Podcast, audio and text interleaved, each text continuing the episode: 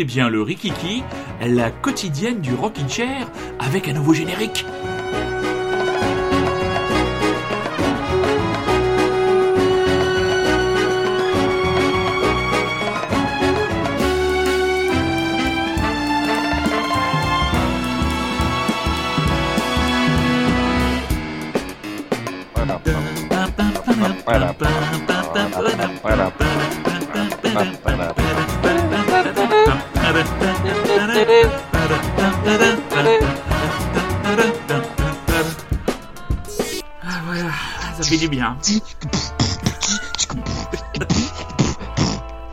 Alors, Ah, Rémi vient de nous faire une démonstration de ce qu'il faut ne pas faire en human beatbox. Voilà, Ah, tout à fait. Mais de toute façon, il ne faut pas faire du human meatbox. C'est... parfaitement régi par l'article 1er du décret du 16 mars 2020 par rapport aux mesures de confinement du coronavirus. C'est Dire que regarder un concert de David Guetta un samedi soir à la télé. Oh là là là là, oui, il y a eu ce truc hier, il y a eu ce truc hier soir. Ah, je- J'en ai beaucoup entendu parler. Ah, j'en ai beaucoup entendu parler, mais j'en ai même pas, j'ai même pas eu envie de regarder parce que, en, en fait, Lady Gaga a demandé à tous les gens connus de chanter de chez eux. Donc, on avait Elton John en piano à côté de sa piscine. On avait Et les c'était Rolling pas- C'était le Stones. même truc Oui, oui, oui, oui, oui, oui, c'était le même, Ah. c'était le Ah, même principe, c'était le même principe pour tout le monde, quoi. Donc, que euh, c'était un autre événement. euh, non, non, non, non, non, non, c'est. Ah, c'est les, d'accord. les Lady Gaga qui, qui, euh, Lady Gaga qui a fait Oh. ça, et puis euh, la seule française à être invitée, mais c'était en avant, en- entre guillemets, en Queens. des Chris, c'est Chris et des Chris and Queens, donc qui Ah était la seule française. Elle a côtoyé McCartney, hein, ce truc, quoi. Eh ouais, eh ouais, mais bon, elle est passée avant, c'est-à-dire que les Américains n'étaient pas encore réveillés, donc euh, c'était il paraît que le... d'ailleurs, le pauvre, euh, c'était pas terrible. Bah mais non, mais de toute façon, il faut arrêter avec cette mode des lives à la maison. Les trois quarts du temps, le son est pourri, c'est enregistré dans de mauvaises conditions. Même techniquement, le Rockin' Chair est mieux enregistré. Donc euh, à un moment Et donné. tactiquement Et, et, et alors, alors, en plus, techniquement et tactiquement, on est meilleur que Christine and the Queens. Ah, on est beaucoup plus en place, on Ah, est, voilà, voilà, tout à fait. sur les seconds ballons. Bon, donc on va peut-être atterrir au bout de 2 minutes 30 d'émission. Très chers auditeurs et très chères auditrices, bonjour et bienvenue. Nous sommes lundi, nous retrouvez votre Rikiki. Le Rikiki, c'est du lundi au vendredi sur euh, euh, les pages de, du Rockin' Chair et les pages de mon camarade Rémi et de moi-même. Et c'est moi qui démarre cette semaine avec mon coup de cœur. Alors, je, je n'ai regardé que des choses euh, anxiogènes ce week-end. J'ai- J'ai regardé Battle Royale avec Kateshi Kitano, du grand n'importe quoi. J'ai regardé Austin Powers, les- l'espion qui m'a baisé. C'était plutôt pas mal. Et puis, je suis tombé euh, sur Basile Détective Privé. Alors, Basile Détective Privé, est-ce que ça te dit quelque chose, mon Rémi? Ah bah pour moi c'est un vieux Disney que je n'ai jamais vu, mais voilà, avec une souris, non? Tout à fait. Alors, Basile Détective Privé est un dessin animé de Walt Disney qui parut en 1986. Je pitch. En 1897 à Londres, Basile, la souris détective, est appelée à l'aide par la petite Olivia. Celle-ci témoin de l'enlèvement de son père, l'inventeur monsieur Flaversham, par une inquiétante chauve-souris. L'enquêteur comprend qu'il s'agit de Fidget, sous-fifre de Machiavel, le sous-fifre du machiavélique Ratigan. Et hop, bouchonné. Je vous en supplie, je veux sortir Je veux sortir Et ça, qu'est-ce que t'en dis Ah, ah, les uniformes, ah, Fidget, je savais qu'on pouvait compter sur toi. Oh, oh, voyons, est-ce que tu as bien pensé à tout Sans problème. J'ai eu tout ce qu'il vous fallait, tout ce qui était sur la liste. Oh là. Qu'est-ce qui cloche Eh, la liste, ah oui, ah oui, oui, je l'ai mise. Où est là-bas, la liste. Eh, La liste, oui, oui, oui. Eh bien voilà, ça euh, passé comme ça. J'étais dans le magasin de jouets, je prenais les uniformes quand j'entends un... Ouh, ouh. Toi, tu vas comprendre ta douleur. Un chien est là, je fille, je me couvre la tête. La fille, je l'embarque avec Basile au, au, au, aux fesses. Quoi? Basile est sur le coup? Tu n'es qu'un infâme résidu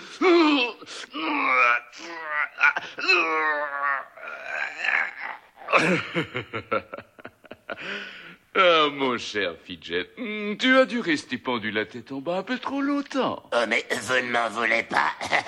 je suis content que vous le preniez si bien. Et Voilà, on revient, on revient, on revient en direct. Oui, donc j'ai l'impression qu'il y avait Stéphane Bern qui faisait un doublage. Comment ça, Stéphane Bern Comment tu as pu entendre Stéphane Bern Ah, il y a une des voix, je te jure, on dirait Stéphane Bern. Alors, il faut, savoir, il faut savoir que la voix de Ratigan, la voix de Ratigan qui est le, qui est le méchant, là, vous avez bien compris que dans la, dans la, alors, alors, au début de la, de, de la scène, vous avez Fidget, qui est une petite chauve-souris qui enferme Olivia dans une bouteille. Et ensuite, Fidget va essayer de- d'expliquer à son patron comment ça a merdé. Et son patron, c'est le fameux Ratigan. Il faut savoir que dans la version originale, le- la voix de Ratigan était celle de Vincent Price, acteur très très connu aux États-Unis parce qu'il a été dans les films d'horreur et il a même prêté des voix dans les premiers courts-métrages euh, de Tim, Tim Burton. Donc il faut savoir que ce dessin animé est inspiré des romans Basil of Baker Street de F. Titus et Paul Galdon qui sont parus entre 1958 et 1982, qui sont eux-mêmes basés sur le personnage de Sherlock Holmes, bien sûr de Sir Arthur Conan Doyle. Alors, vous aurez reconnu dans la voix de Ratigan Gérard Rinaldi.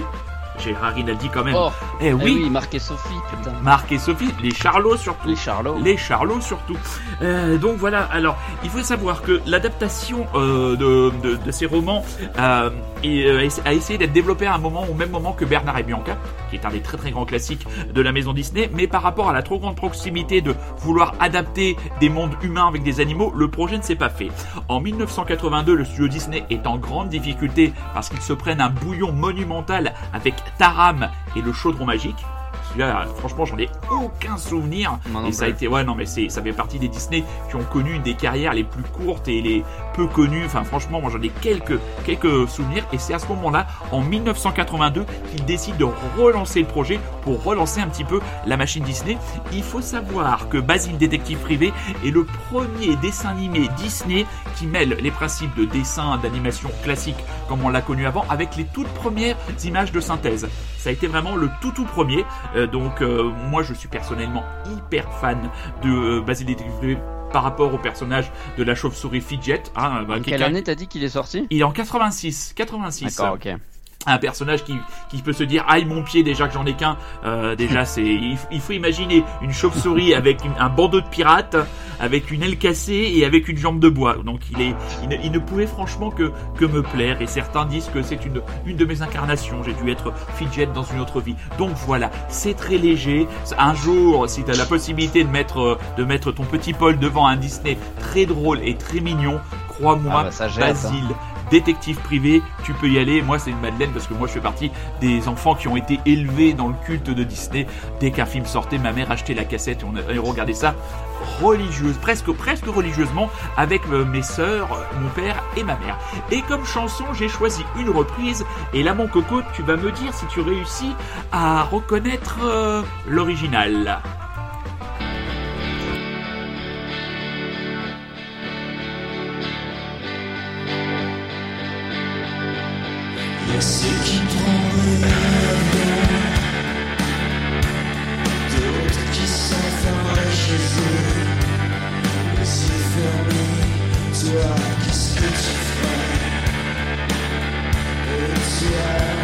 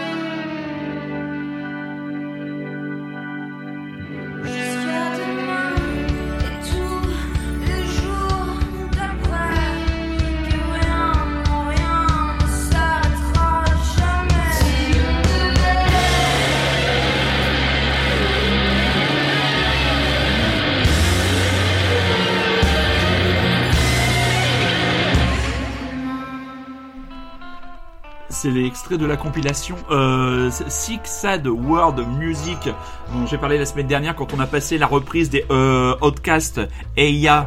Voilà.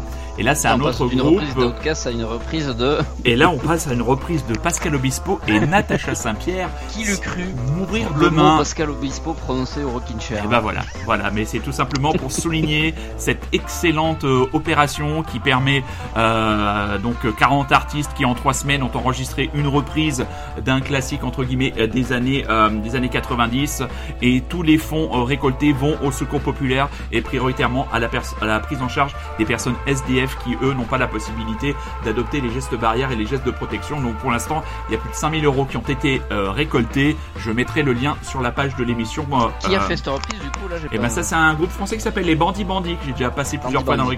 Rockin' Chair et c'est vrai que j'avais trouvé ça euh, la reprise est plutôt bien faite et c'est vrai que pouvoir se dire que eh ben on a passé un morceau de composé par Pascal Aïe, aïe, non, Obispo non, le redis pas s'il te plaît. Pascal Obispo Pascal Aïe, Obispo. Pascal Obispo bon allez à toi camarade Eh bien, maintenant que j'ai l'oreille qui saigne à avoir entendu deux fois ce prénom de ce sinistre personnage, euh, je vais, moi, Manu, t'amener vers des terres un peu moins euh, rigolotes, un peu moins sympathiques que celles de, de notre ami Basile, oui. Puisque je vais te parler d'un livre qui m'a énormément plu, euh, qui m'a marqué même, que j'ai lu, qui est sorti en 2016, euh, qui s'appelle Underground Railroad. Euh, voilà, je suis désolé, il n'y a pas de traduction en français, en tout cas du titre.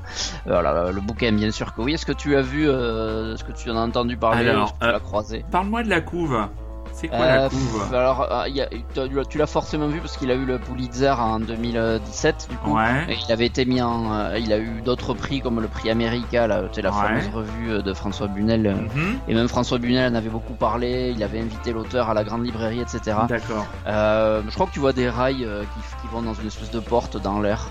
Je je me rappelle bah plus c'est pas ça c'est pas bon. ça alors je connais, je connais pas Donc, qu'est-ce que c'est qu'un underground un, pff, Oh là là, je vais avoir du mal à le dire à chaque fois.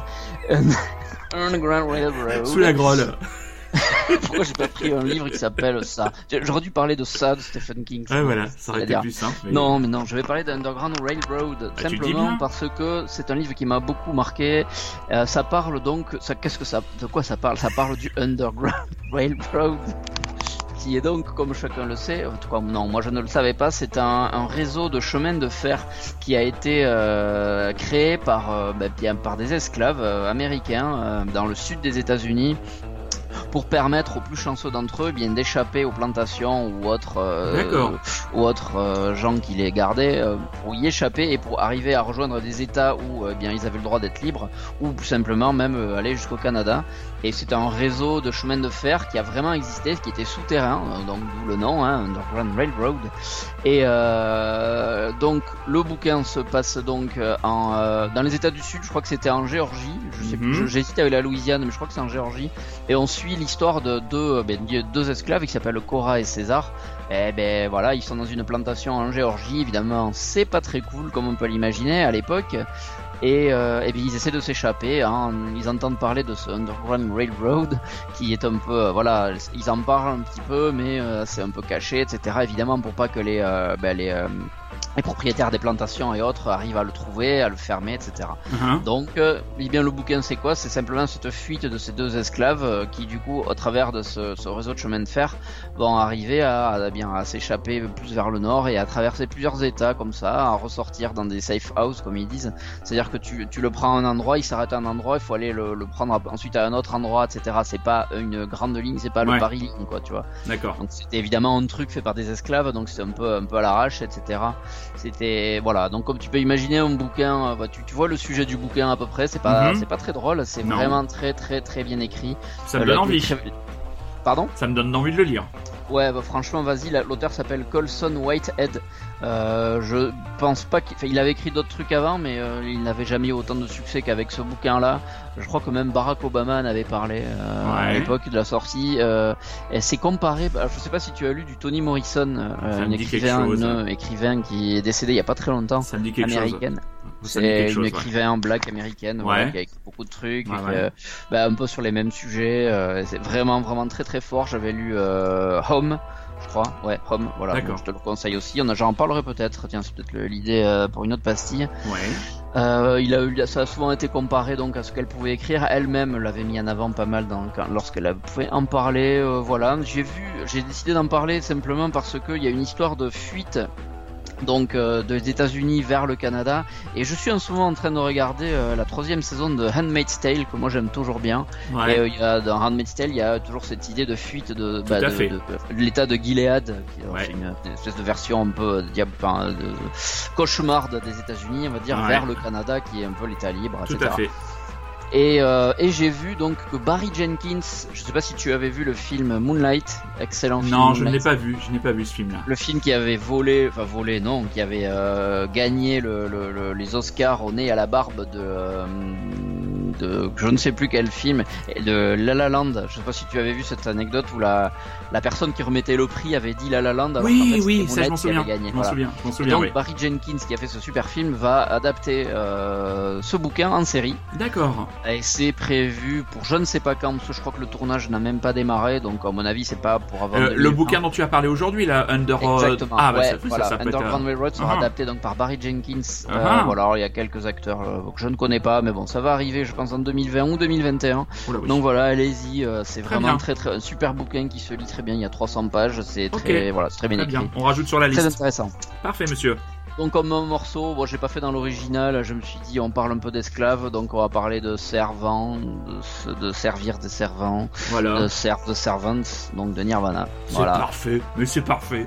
Voilà, merci mon camarade Rémi. Très chers auditeurs, euh, on était très heureux de vous retrouver après, ça, après un bon week-end de repos. Et ben on se retrouve dès demain pour un nouveau Rikiki, un Rikiki, un nouveau Rikiki, une nouvelle pastille culturelle et curieuse du Rockin' Chair. Rémi, à demain Demain. Allez, Nirvana, prenez ça dans votre gueule, Covid virus de mes couilles.